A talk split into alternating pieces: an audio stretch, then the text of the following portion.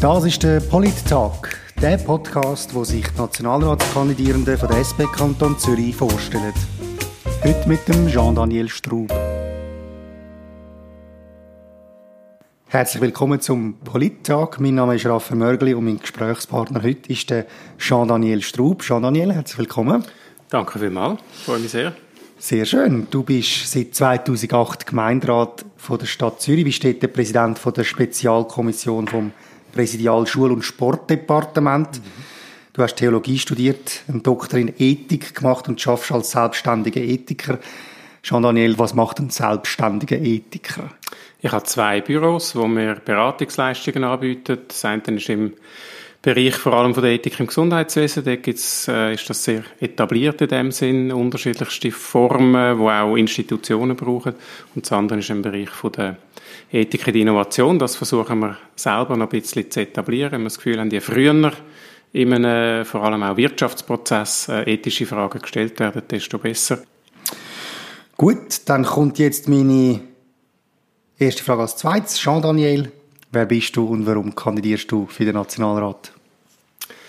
Ja, ich bin 43, Vater von zwei Kindern, lebe eine Partnerschaft, wo wir uns glücklicherweise beide gleich viel können, äh, um Familie und um Kind kümmern. Zumindest versuchen wir das immer wieder. Es gibt auch einen Haufen Fallstricke äh, in, der, in diesem Unterfangen. Politik gehört für mich dazu, fast schon seit ich ein äh, Kind bin. War immer etwas, gewesen, was mich äh, sehr stark angezogen hat, fasziniert hat, beschäftigt hat, auch bin darum äh, dann auch äh, natürlicherweise eigentlich in der SP gelandet, bei der Partei gelandet. Jetzt bin ich seit bald elf Jahren Mitglied vom Gemeinderat von der Stadt Zürich. Ich habe grosse Freude an der parlamentarischen Arbeit. Würde das sehr gerne nach Bern tragen, weil ich überzeugt bin, in Bern braucht es einfach den Linksrutsch, wo wir viele davon reden, damit es ähm, endlich wieder vorwärts geht in unserem Land, dass wir wieder fortschrittliche Politik machen in diesem Land. Ich glaube, die progressiven Projekte von den nächsten Jahren, die kommen dann zustande, wenn die Mehrheit in Bern wirklich neu äh, gemischt wird und zu dem würde ich gerne beitragen. Du hast eins äh, von drei Schwerpunktthemen äh, auf deiner Website ist zum Beispiel Bildung mhm. und das ist ja eben auch in der Kommission, wo du im Gemeinderat bist. Jetzt, was haben ihr in der Stadt gemacht in dem Thema, wo du findest, das müssen wir jetzt auf Bern mitnehmen Kommunale Zuständigkeiten sind natürlich immer ein bisschen andere als, als letztendlich auch die nationalen Zuständigkeiten. Und kommunale Zuständigkeit ist die Volksschule. Mhm. Das heißt, wir haben natürlich ähm, zusammen mit, mit dem Kanton, wo ja der, quasi die gesetzliche Rahmenbedingung stellt. Und wir haben sehr viel äh, geschaffen jetzt an der Art und Weise, wie wir glauben, dass die Volksschule in der Stadt Zürich soll aufgestellt sein für äh, die nähere, mittlere, längere Zukunft. Und Zum das ist natürlich das Stichwort von der Einführung von der Tagesschule ja. äh, das Thema. Also das ist eigentlich äh, eine Schule, wo man von morgen bis am Abend dort ist, äh, wo man auch zu essen bekommt über mhm. den Mittag und wo man dann eigentlich erst am Abend wieder äh, heimgeht. Genau, im Idealfall ist es das. Mhm. Äh, eine Schule, die auf diese Art und Weise einen grossen Beitrag leistet zu mehr Chancengleichheit, zu mehr Bildungsgerechtigkeit, weil sie eben allen Kindern, und das ist der Auftrag von der Volksschule, allen Kindern ein, ähm, ein Schulumfeld ermöglicht, wo das sogenannte formelle Lernen, also das, was im Lehrplan drin ist, die kognitiven Sachen, die man sich muss aneignen muss, aber eben auch das ebenso wichtiger, wenn nicht sogar wichtigere informelle Lernen, alles, was im sozialen Bereich, in den ungeführten Aktivitäten entsteht, äh, beides wirklich so richtig im Schulverbund zum Tragen kommt. Das ist für mich der Hauptgrund, warum ich mich für das Modell einsetze. Und dann gibt es natürlich noch den ganzen Aspekt auch von der äh, Vereinbarkeit von Familien und Beruf, wo gesellschaftspolitisch ein Anliegen ist, das mir sehr wichtig ist. Und dann für die ähm, Eltern wieder gut ist. Für die Eltern ist ja das sehr wichtig, äh, wenn sie ihr Kind eben noch angeben und sie gleichzeitig können beide arbeiten gehen. Ja, wobei ich immer ein bisschen zurückgehalten bin mit der Formulierung neu mit angeben, oder? Es geht ja nicht darum, dass wir Kinder wollen abgeben. Ich habe selber zwei Kinder mhm. im schulpflichtigen Alter. Äh, wichtig ist einfach, dass die Volksschule wirklich zukunftsgerichtet aufgestellt ist und sowohl von den Inhalt aus dem Lehrplan auch, äh, als auch äh, in der Organisationsform ähm, der Kind eigentlich das bestmögliche Werkzeug mitgibt, die bestmöglichen Fähigkeiten mitgibt, um ihren Platz zu finden in, in dieser Gesellschaft, wo sie dann als Erwachsene oder als Jugendliche und Erwachsene reingehören. Aber eben, es gibt ja schon Leute, die da ein bisschen skeptisch mhm. sind, die eben sagen, ja, wir geben dann die Kinder so eine Art am Staat und die werden dann zu Staatskindern, die Zentralisierung, von denen haben die Leute auch zum Teil Angst. Äh, was würdest du diesen Leuten sagen, um eben die Angst zu zerstreuen? Also das ist sicher, äh, äh, das ist sicher ein Einwand, den kann ich äh, nachvollziehen.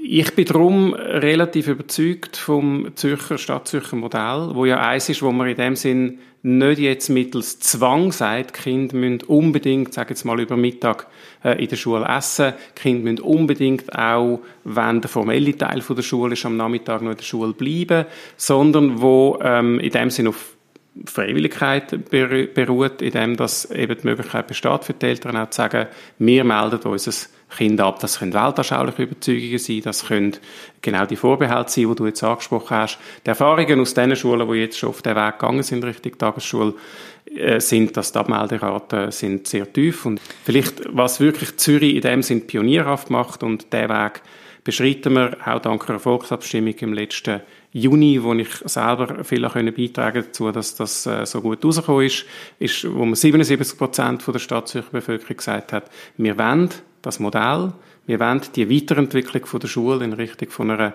Tagesschule als äh, Regelmodell, äh, etwas, wo ein lernendes System ist, wo jetzt wächst und wo man eben doch mit einem relativ ambitionierten Zeitplan in den nächsten Jahren über die ganze Stadt weg in allen Schulen flächendeckend einführen Hin zu dir als Person. Mhm. Ich habe noch ein paar Sätze mitgebracht, die du kannst vervollständigen Der erste wäre, etwas, was man erfinden sollte, ist ja, man sollte schon die berühmte Maschinen erfinden, die den Tag von 24 auf mindestens 28 Stunden verlängert. Etwas, was ich gerne würde perfekt können, ist? Ich würde gerne perfekt können Handorgel spielen. Heute kann ich nicht einmal einen Ton. Zuletzt so richtig hässig gemacht hat mich? Es sind auch immer wieder die gleichen Sachen, die mich richtig hässig machen und die sind, die werden irgendwie immer, immer stärker, interessanterweise. Das ist dort, wo eigentlich äh, Sexismus sich im, im Alltag äh, zeigt und, und breit macht. Und kürzlich hat der Tagesanzeiger eine Schlagzeile gehabt, wo mich hässig gemacht hat, weil es einfach auf einen doch sehr verdiente, profilierte Politikerin, man muss ja nicht mit ihr einverstanden sein, mhm. aber einfach wieder eine Schlagzeile, die nur auf äußerliche Eigenschaften geht. Und ähm, das hat sich nach meiner Wahrnehmung und gerade im Jahr vom Frauenstreik, finde ich, ist das etwas, wo wahnsinnig auffällt. Es hat sich einfach in den letzten 30 Jahren kein bisschen verbessert, sondern nochmal in den letzten Jahren auch massiv verschlechtert, dass man so den, den alltäglichen Sexismus ähm, pflegt und, und eigentlich einfach nicht, nicht merkt, äh, wo, er, wo er zum Ausdruck kommt. Und das macht mich hässlich, weil ich glaube, das sagt viel über unsere Gesellschaft und über das, wo, wo wirklich noch, noch schief läuft und wo einfach muss verbessert werden. Gerade auch äh, durch die Wahlen, hoffentlich im Herbst. Dann habe ich noch eine letzte Frage. Wenn ich einen Entscheid könnte undemokratisch durchboxen, dann wäre das? Ich glaube, ich würde tatsächlich den Entscheid durchboxen, dass es keine undemokratisch gefällte Entscheid mehr geben darf Ich glaube an Demokratie. Ich glaube tatsächlich, dass ähm, wir eher äh, zu wenig gute Mechanismen haben, um wirklich alle, die von Entscheidungen betroffen sind, einzubeziehen und zur Sprache zu bringen. Ich denke an äh, fehlendes Ausländerinnen und Ausländerstimmrecht. Ich wäre auch ein Freund von einer früheren, altersmäßig früheren Stimmberechtigung. Äh, ich finde, es gibt sehr interessante philosophische Papers, wo Stimmrechtsalter null fordern, halte ich für durchaus diskussionswürdig oder, äh, äh wenn nicht sagen, plausibel. Also mein Entscheid wäre der, dass es keine undemokratisch gefällte Entscheidung mehr geben darf. Gut, jetzt das weitere Thema, das dir am Herzen liegt, ist die Freiheit. So ein riesiges Thema. Was bedeutet der Begriff für dich und vor allem in Bezug jetzt auf deine politische Arbeit? Im Moment interessiert mich vor allem äh, die Frage, wieso eigentlich die Linke äh, den Freiheitsbegriff, ich sage jetzt mal, so ein bisschen aus der Hand gegeben hat. Oder? Wenn man heute genau. von Freiheit redet im politischen Diskurs, dann kommen einem äh, die, die Liberalen, die Parteien, die sich liberal nennen, in den Sinn. Es kommen einem rechtskonservative Parteien in den Sinn, die Freiheit sich irgendwie auf die Fahne geschrieben haben. Und wenn man den Begriff anschaut und seine Wirkungsgeschichte anschaut, ist das an sich nur einen ganz kleinen Ausschnitt, wenn nicht sogar falsch. Oder? Freiheit ist eigentlich ein Begriff, der für die Linke im Zentrum steht. Aber ähm, es ist natürlich der Freiheitsbegriff, den man den sogenannten positive Freiheitsbegriff nennt, wo sich eben um, um die Frage kümmert oder die Frage stellt, welche äh, Rahmenbedingungen müssen gegeben sein, was müssen die Menschen zur Verfügung haben, damit sie überhaupt frei sein können. Und das ist mhm. das, was mich eigentlich in meinem politischen Handeln antreibt.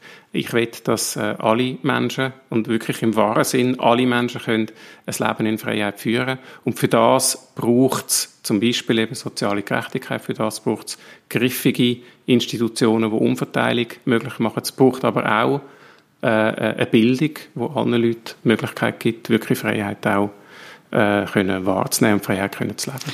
Jetzt wahrscheinlich viele Leute, die das hören, würden das auch unterschreiben, aber viele würden auch sagen, ja, aber wir leben doch in der Schweiz, wir haben ein gutes Bildungssystem, wir haben äh, zum Teil soziale äh, Umverteilungsmechanismen, zum Beispiel die AV und so.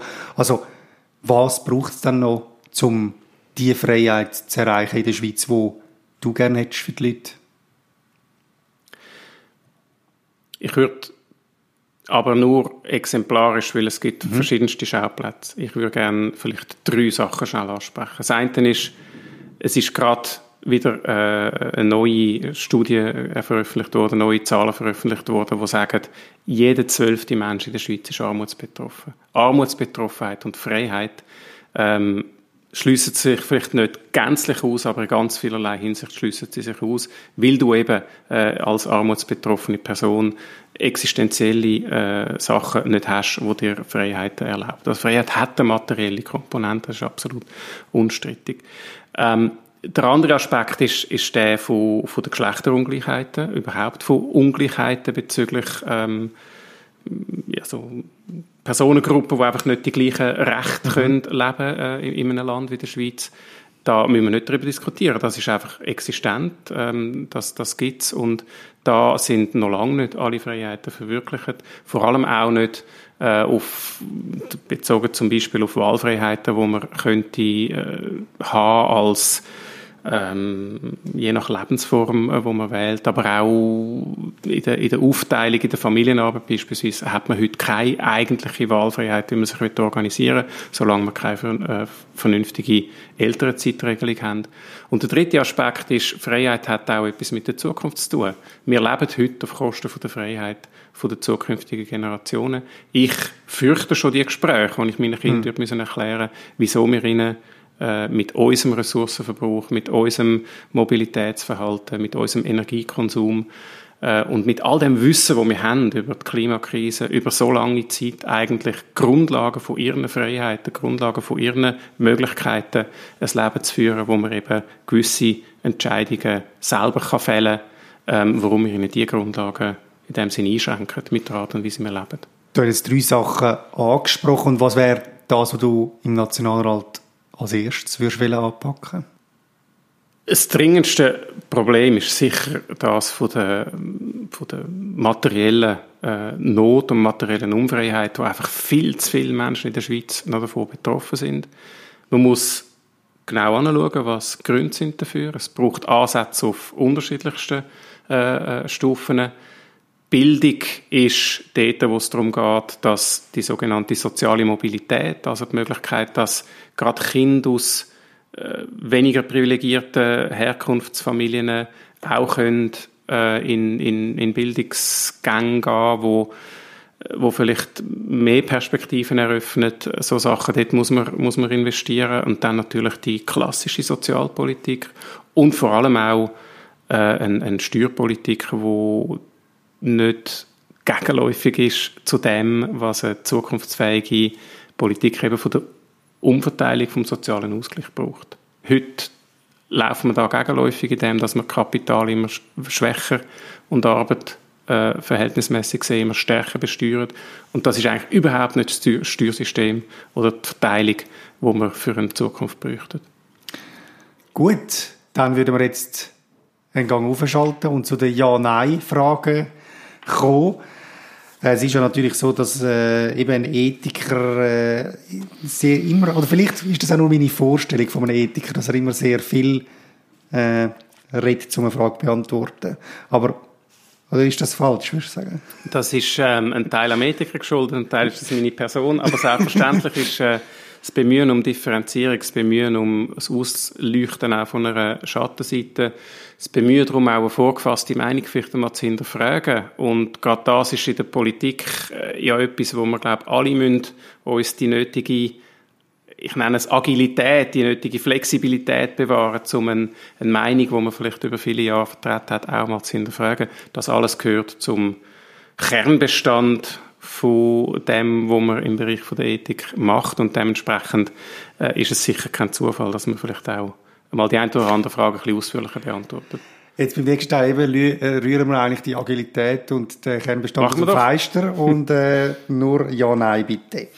Sollte die Schweiz der EU beitreten, Ja, willst du einen Impfzwang? nein, Soll man 5G-Technologie ausbauen? ja, Muss die Armee abgeschafft werden? ja, Bist du für die Überwindung vom Kapitalismus? ja, Soll man E-Voting stoppen? ja, Soll man religiöse Dispensen vom Unterricht erlauben? ja, Soll man Burkas verbieten? nein, Soll man alle Drogen legalisieren? nein. Sehr gut. Das war nicht so schwierig. gewesen. Habe ich jetzt so viel für dich. Und äh, wir sind schon am Ende, Jean Daniel.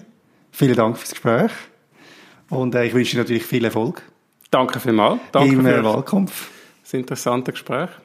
Äh, am 20. Oktober sind ja dann die Wahlen Mhm. und ich hoffe auch dort äh, für ein gutes Ergebnis für dich. Wenn Sie, liebe Zuhörerinnen und Zuhörer, noch mehr wollen über den Jean-Daniel Straub erfahren oder ihn im Wahlkampf unterstützen, dann können Sie auf seine Webseite gehen, www.jdstraub.ch. Das wäre es vom Polittag. Vielen Dank fürs Zuhören und ich freue mich schon aufs nächste Gespräch mit meinem nächsten Gast.